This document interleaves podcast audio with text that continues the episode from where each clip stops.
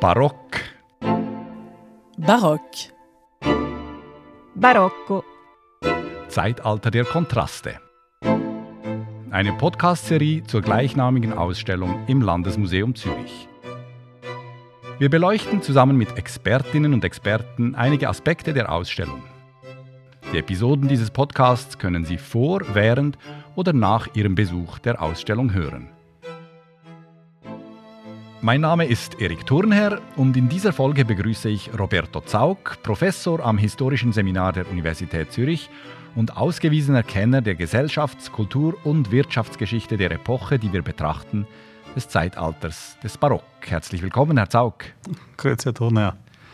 Ja, Barock. Wenn ich ein bisschen herumgefragt habe bei Laien, was sie mit diesem Wort assoziieren, dann kamen Begriffe wie verschnörkelt, Putten, Barockkirchen oder Barockmusik. Ein Freund sagte, Barock sei für ihn das Gegenteil von Zürcher Nüchternheit. Welche Stichworte assoziieren Sie mit dem Begriff Barock? Ich hätte wahrscheinlich bei ähnlichen äh, Aspekten begonnen, auch bei diesen pompösen Inszenierungen an Herrscherhöfen oder auch bei einer gewissen Form die Religiosität zu leben im öffentlichen Raum. Aber natürlich lässt sich diese Epoche nicht nur auf diese Aspekte reduzieren. Und ich denke, wir werden das auch heute ein bisschen diskutieren können, welche anderen wichtigen Faktoren hier mitspielen. Ja, genau. Wir möchten mit Ihnen die politischen und wirtschaftlichen Zusammenhänge dieser Zeit, der Zeit des Barock, ausloten. Gehen wir an den Anfang dieser Epoche, um 1600 oder etwas vorher. Wie sah die Schweiz oder das Gebiet der heutigen Schweiz damals politisch aus? Wie ein, wie ein Flickenteppich, wie ein sehr komplexer Flickenteppich. Ab 1513 besteht die Schweiz aus den 13 äh, vollwertigen Bündnispartnern, den sogenannten Orten, äh, die ihrerseits äh, sehr heterogen gestaltet sind. Also wir haben Orte, wo die Landsgemeinde tonangebend ist, in anderen sind es die Zünfte und in anderen Patrizierfamilien. Dann haben wir die sogenannten zugewandten Orte, also Territorien, die eine Allianz, über eine Allianz mit der alten Eidgenossenschaft assoziiert sind und äh, dann auch schlicht Untertanengebiete. Gebiete, die eben untertan sind von einzelnen Orten oder aber äh, von der Gesamtzahl der, der eidgenössischen äh, Bündnispartner. Sie haben das Wort Flickenteppich gebraucht. Das gilt ja auch für die Gebiete oder gewisse Gebiete rundherum. Wie sah Europa damals aus? Ja, wenn wir an, an, an, die Barockzeit denken, dann kommt sehr schnell oft das Label Absolutismus. Und natürlich gab es effektiv Monarchien, die in dieser Zeit ein, eine Zentralisierung durchgemacht haben, wo sich Herrscher äh, durchgesetzt haben, die, die versuchten, die Partikularrechte der anderen Stände einzuebnen. Aber das ist längst nicht die ganze Geschichte. Wir haben eben auch Kontexte, wo solche komplexen Konglomerate vorbestehen. Die alte Eidgenossenschaft ist ein Beispiel, das Heilige Römische Reich ist ein Beispiel, wo ein, ein Kaiser aus dem Hause Habsburg äh, meistens äh, über, über diesem Konglomerat herrscht. Wir haben aber auch eine föderale Republik, die Vereinigten Niederlande, weiter im Osten eine Adelsrepublik, Polen-Litauen und im Südosten das Osmanische Reich. Und dann, wenn wir über den Atlantik schauen, gab es Amerika. Amerika war gut 100 Jahre vorher, vor, dieser, vor dem Beginn dieser Zeit entdeckt worden. Und das war der Anfang einer unglaublich wichtigen Entwicklung, oder? Der Entdeckung der Welt für die Europäer. Indien, China, Afrika, plötzlich war Europa Teil von etwas viel Größerem. Wussten die Menschen hier damals von all diesen Aspekten der Welt schon? Äh, was wussten sie? Ja, also was sicher neu ist, ist, dass plötzlich alle Kontinente miteinander verbunden sind durch ein System, in dem europäische Mächte eine hegemoniale äh, Stellung in, den, in der Kommunikation einnehmen, in den maritimen Verbindungen. Ähm, und dadurch erhält der europäische Subkontinent, der ja ganz lange ein, ein marginales Zipfelchen Eurasiens gewesen war, plötzlich eine, eine wichtige Stellung. Gleichzeitig kommt der Buchdruck auf in Europa und durch das werden auch nochmal die Möglichkeiten der Wissenszirkulation äh, potenziert. Das ermöglicht vor allem dann Eliten, die sich, die sich äh, teure Buchdrucke leisten können, einen einfacheren Zugang zu mehr Wissen. Das stimmt. Ähm, Gleichzeitig muss man aber muss man das auch so in, in, ihrer, in, seiner sozialen Differenzierung betrachten. Viele hatten nicht Zugang zu diesen Büchern. Bei vielen Menschen, gerade in den Unterschichten, ähm, lebten mythische Vorstellungen oder sehr verzerrte Vorstellungen über die, zum Beispiel die geografische Ausgestaltung der Erde oder über fremde Länder und Sitten fort. Hatten die Menschen denn Zugang zu, zu den Waren? Weil es gab eine Unmenge von neuen Waren, die über diese Seefahrt und über diese Verbindungen nach Europa kamen. Kam das zu den Menschen? Gewisse Waren waren schnell für größere Bevölkerungsschichten zugänglich, bei anderen dauerte es länger, weil die Waren anfangs noch sehr teuer waren. Ich denke zum Beispiel an, an Zucker, das noch im 16. Jahrhundert ein, ein Luxusgut war und dann am Ende des 18. Jahrhunderts einer breiten Bevölkerungsschicht zugänglich geworden ist. Äh, bei anderen Waren ähm, gibt es schlicht ein, äh, braucht es schlicht Zeit, bis sich überhaupt ein Interesse daran entwickelt. Denk an Kartoffeln und Mais, die zwar schon sehr früh, schon äh, Ende des 15. Jahrhunderts auf der Iberischen Halbinsel ankommen, aber dann erst in, in unseren Gebieten, erst am Ende des 17. und dann vor allem im 18. Jahrhundert sich, äh, sich durchsetzen. Es ist interessant, ähm, dass eben Gerichte wie Rösti oder Polenta, die heute wirklich Schweizer Traditionsgerichte sind, die setzen sich erst spät durch. Was würden Sie denn sagen, ging es den Leuten über diese Epoche, sagen wir, die 200 Jahre, die wir betrachten, von 1580 bis 1780, ging es ihnen kontinuierlich immer besser? Wuchs der Wohlstand oder war das auch ein Auf und Ab? Das ist, ja, das ist, kann man nicht ganz linear ähm, beantworten. Die, die Lebenserwartung schwankt in diesen, in diesen Jahrhunderten immer so zwischen 30 und 40 Jahren.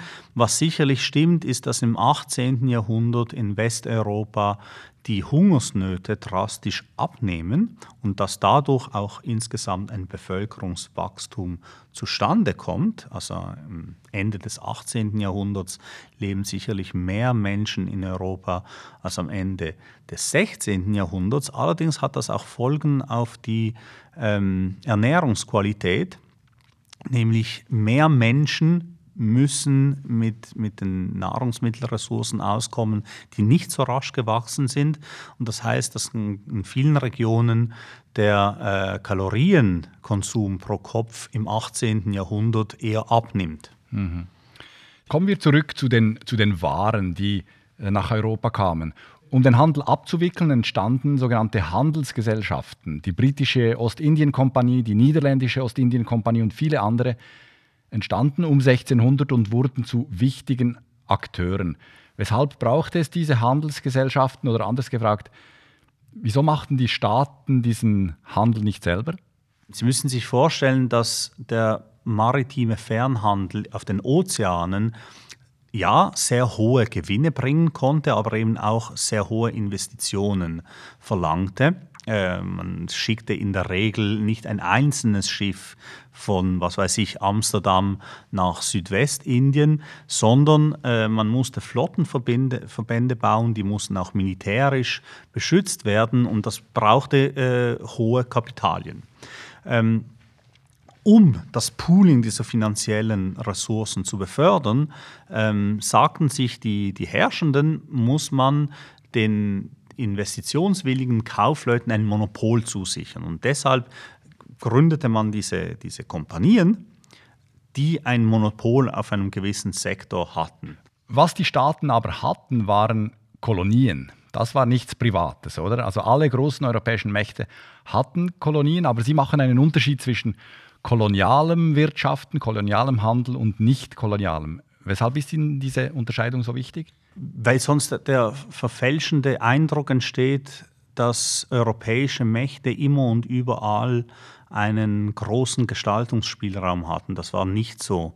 Ähm, klar, es gibt Gebiete, die ähm, von europäischen kolonialen Strukturen überzogen sind. Ich denke da vor allem auf die Amerikas, die weitgehend, wenn auch nicht vollständig unter dem kolonialen Joch liegen. Aber zum Beispiel schon im subsaharischen Afrika gibt es kaum Kolonien. Ähm, Ähnliches gilt für Asien, wo es gewisse, klar, es gibt dort auch gewisse Inselregionen, die kolonisiert sind, zum Teil direkt von, von europäischen Staaten, zum Teil durch äh, europäische Monopolkompanien. Aber die, die weitgehend größte äh, Teil Asiens ist nicht kolonisiert und im Gegenteil, es gibt große Reiche, das China der Ming, das Osmanische Reich, das Mogulreich, das Safavidenreich in Iran, die äh, nicht nur mächtig sind, sondern auch in kultureller Hinsicht von oben herab auf, auf diese Europäer herabschauen. Wir haben ja die Tendenz, die Welt immer aus europäischer Perspektive zu betrachten, aber schauen wir in dem Fall einmal die, die andere Seite an. Also was waren die bedeutendsten Veränderungen für die Menschen in der sogenannten neuen Welt? Ja, also in erster Linie gab es dramatische ökologische Veränderungen. Ähm, durch die iberischen Seereisen, also in Anführungszeichen die, die, die Entdeckung Amerikas, kamen ökologische Systeme miteinander in Kontakt, die sich zuvor über Zehntausende Jahre getrennt voneinander entwickelt hatten. Äh, und das hatte, dadurch wurden Leben, Lebewesen ausgetauscht, Nutztiere, Pflanzen, äh, aber auch Krankheitserreger. Und das hatte drastisch asymmetrische Konsequenzen. Äh, durch, die, durch die Einführung von Krankheiten aus Eurasien und Afrika kam es zu einem epidemischen Schock in den Amerikas und zu einem wirklichen demografischen Kollaps. Das wiederum äh, führte dazu, dass die iberischen Mächte leichtes Spiel hatten, große Territorien zu erobern, aber allerdings waren diese Territorien dann ganz oft sehr entvölkert und wirtschaftlich schwierig auszubeuten. Ähm, die Wälder äh, expandierten und es kam dann ab dem 16. Jahrhundert eine Neubevölkerung der Amerikas in Gang durch europäische Siedler, aber vor allem durch versklavte Afrikanerinnen und Afrikaner. Genau, Sklavenhandel. Wir können diese Folge nicht machen, ohne über die Sklaverei zu reden. Aus heutiger Sicht ein unrühmliches Kapitel in der europäischen Geschichte. Wie wichtig schätzen Sie den Sklavenhandel ein in dieser Zeit? Also dieser Dreieckshandel zwischen Afrika, Amerika und Europa, Sklaven, Waren, Geld. Wie wichtig war das in der damaligen Zeit? Sehr wichtig. Äh, also der Sklavenhandel beginnt schon sehr früh äh, im, eigentlich schon im 15. Jahrhundert, als die ersten portugiesischen Schiffe der afrikanischen Küste entlang fahren. Dann im 16. Jahrhundert beginnen die, die Exporte in die Amerikas.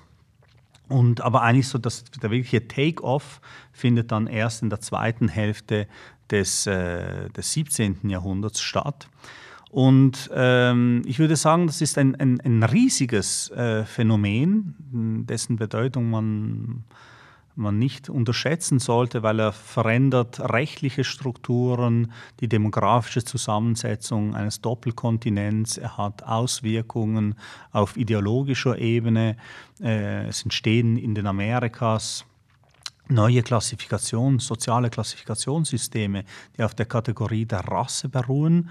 Und dieser, diese rassistische Ideologie wird dann auch in Europa absorbiert und, und wirkt ja bis, bis heute nach in veränderter Form.